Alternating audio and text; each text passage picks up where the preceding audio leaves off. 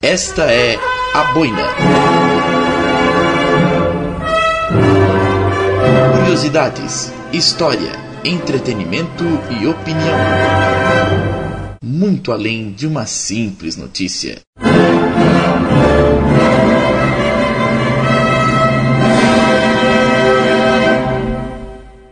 Graining and Marbles.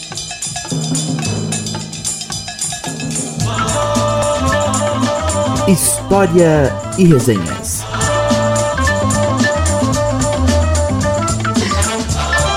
Apresentação: Milton Rubinho.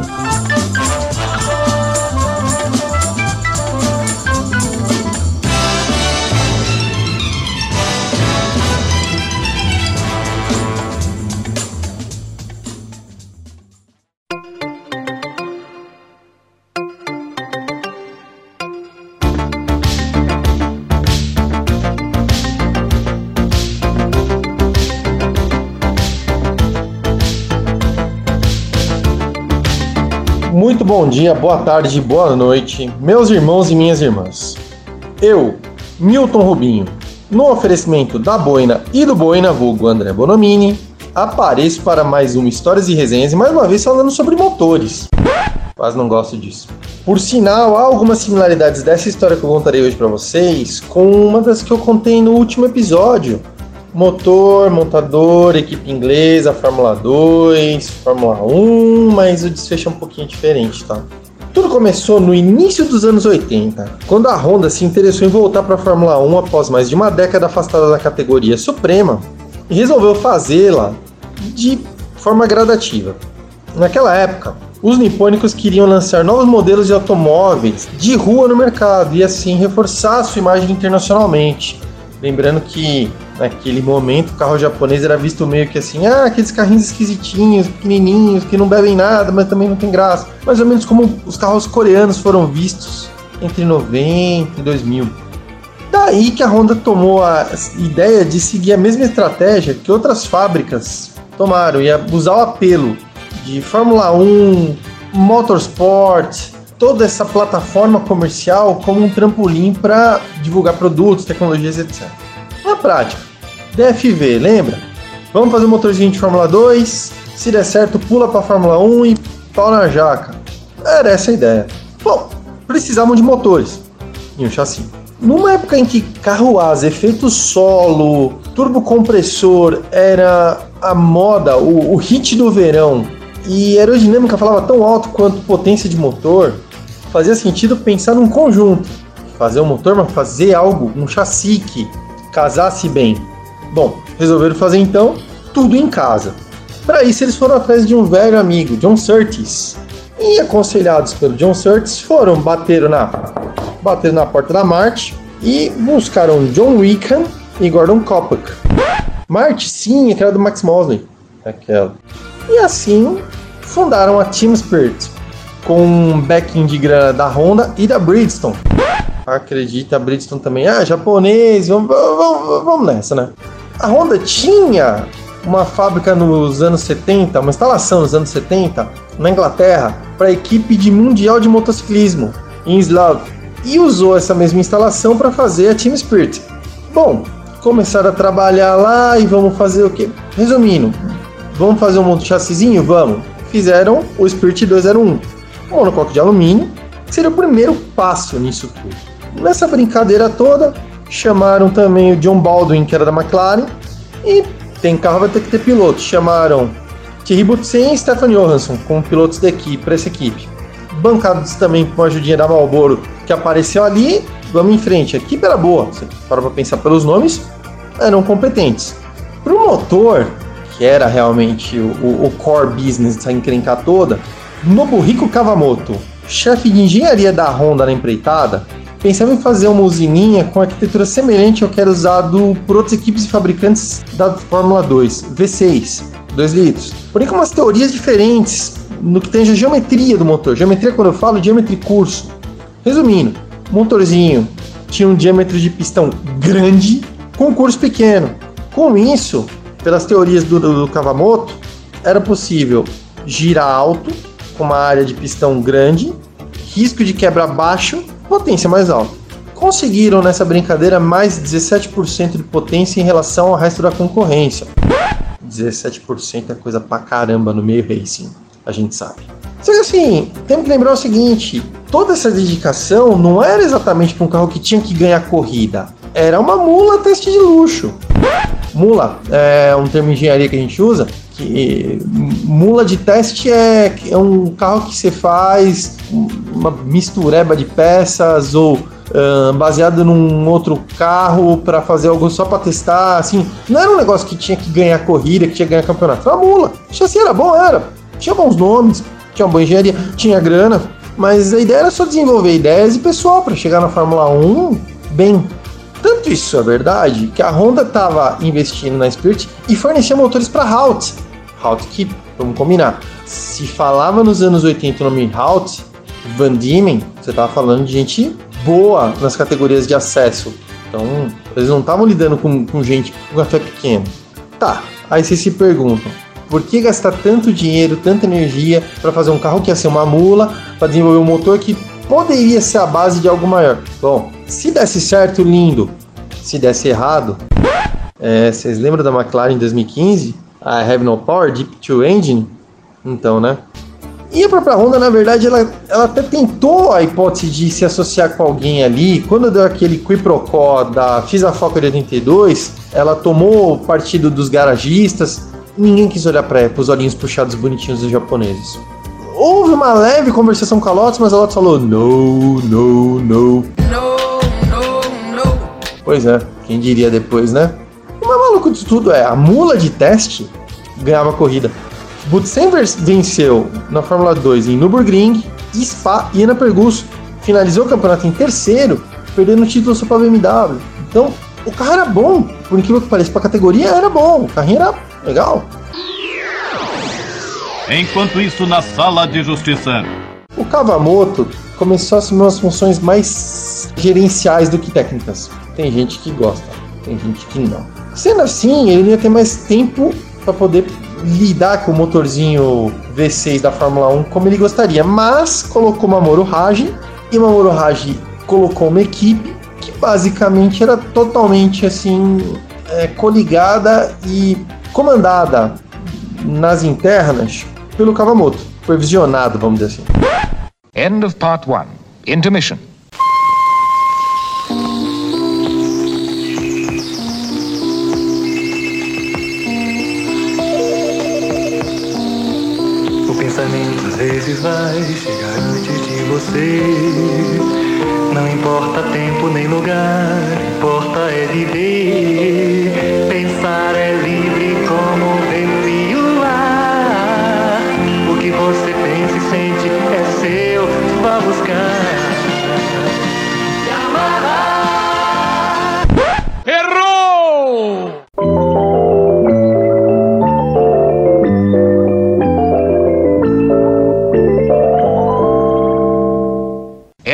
Intermission.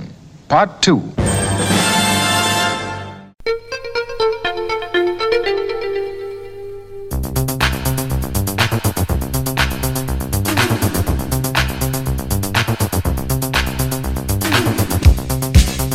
Bom, Mamoru Haji pega como base o motor de Fórmula 2, RA263, um V6 a 80 graus, é uma angulação meio atípica no banco, né? Bloco de ferro fundido.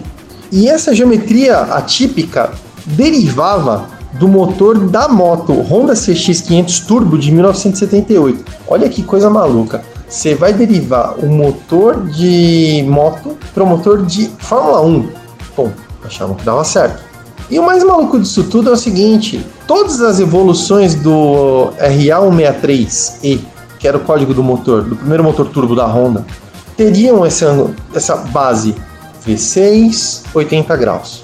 Só que assim, o pessoal acha que não tem diferença além do package, que é onde você encaixa o motor, parte dimensional, não tem. Dependendo do V, mais aberto mais fechado, você tem diferença de vibrações, tem diferença comportamental do motor. E os V6 da Honda tinham uma curva forte, só que eles vibravam muito. Tanto que em 87 o Senna, Ayrton Senna, a Dalton Air, quando testa o primeiro motor dele, V6 Honda na Lotus, ele deu uma volta e voltou pro box. Achou que o motor tava quebrando, estava acostumado com a suavidade dos Renault, dos Hart mesmo. Eu falei, pô, isso aqui vai quebrando. Não, não, não, não, ele vibra assim mesmo. Vai.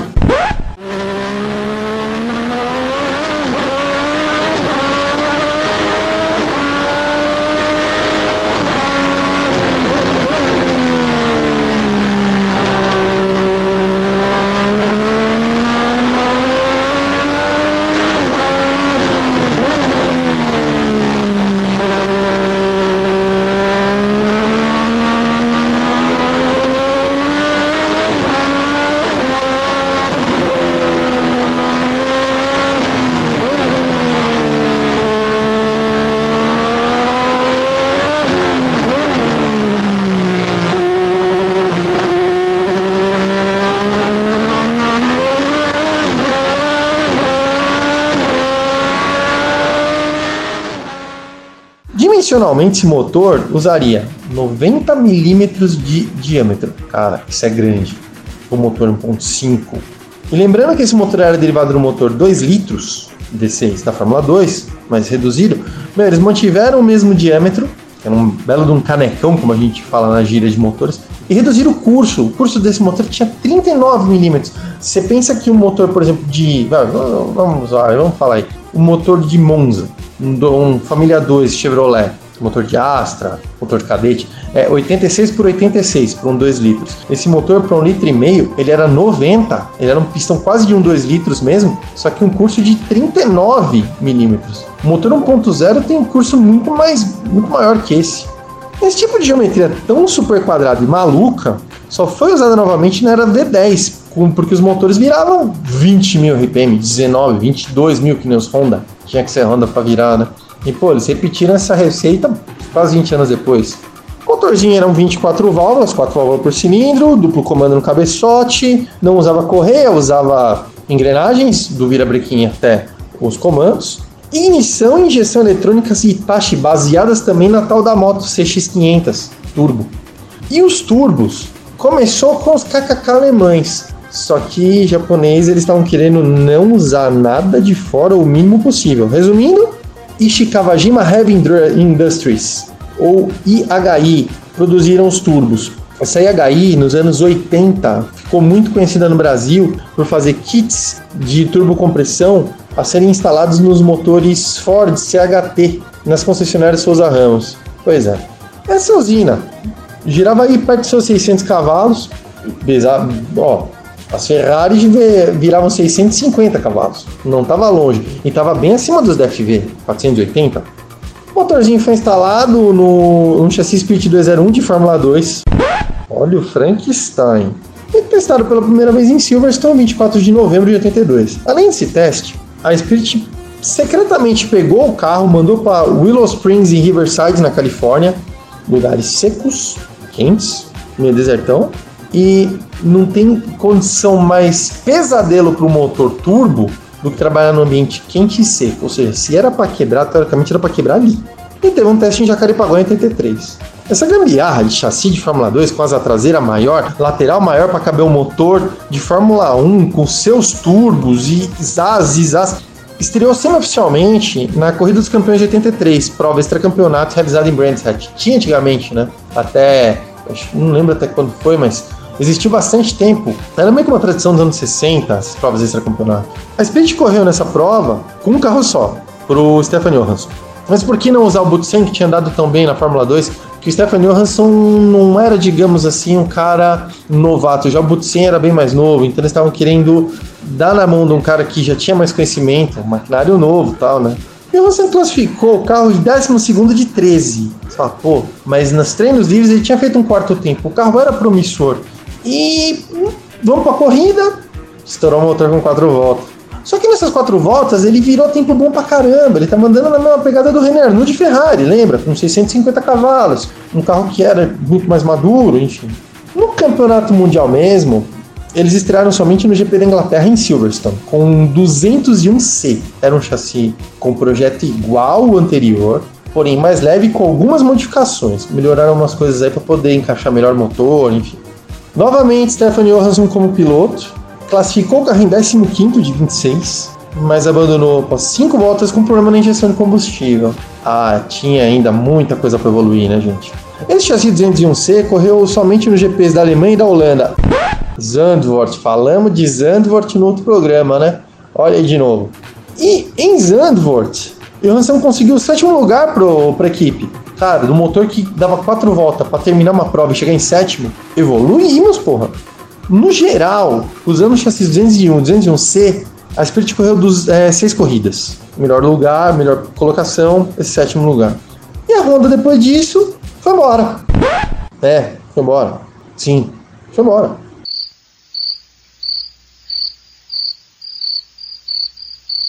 Já estava em conversação com o mão de vaca do Frank Williams, prometeu a eles que daria o um motor de graça para Williams, viu que de repente faltava para a Spirit uma coisa que a Williams já tinha, que era hora de voo, o Williams já tinha ganho o campeonato, tinha um conhecimento legal de fazer o chassi, era um chassi muito mais maduro, e pô, pegou a Spirit de calça curta, porque eles já estavam fazendo o chassi 101, Spirit 101 para caber o motor V6. E vamos combinar uma coisa, que usar um chassi feito para Fórmula 2 com um motor que tinha no mínimo o dobro da potência, uma entrega de torque bem mais brutal por conta dos turbos, não era uma boa ideia.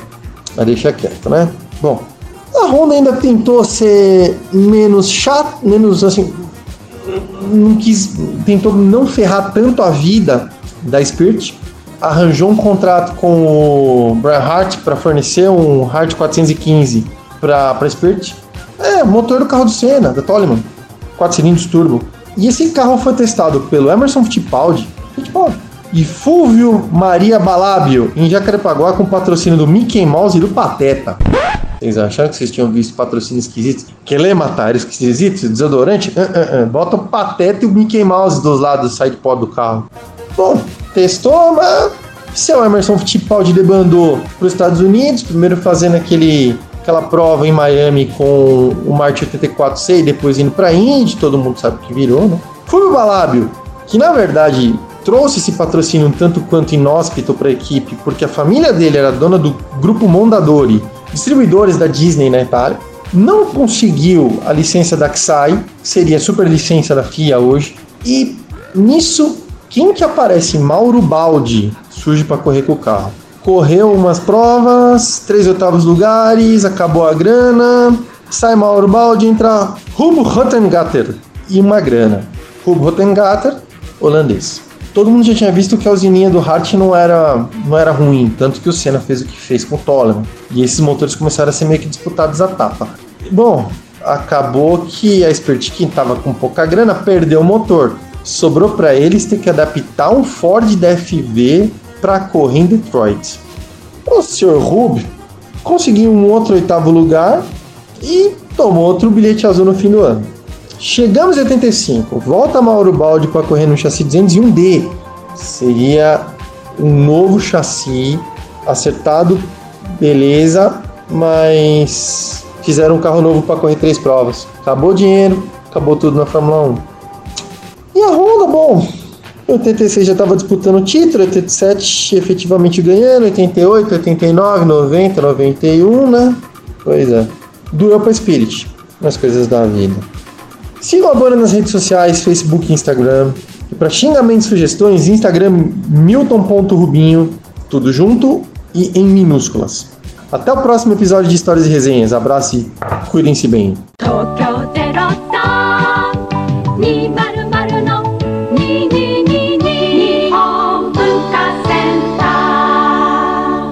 Graining and Marbles.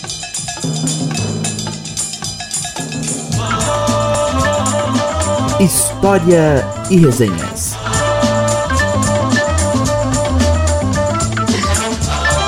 Apresentação: Milton Rubinho.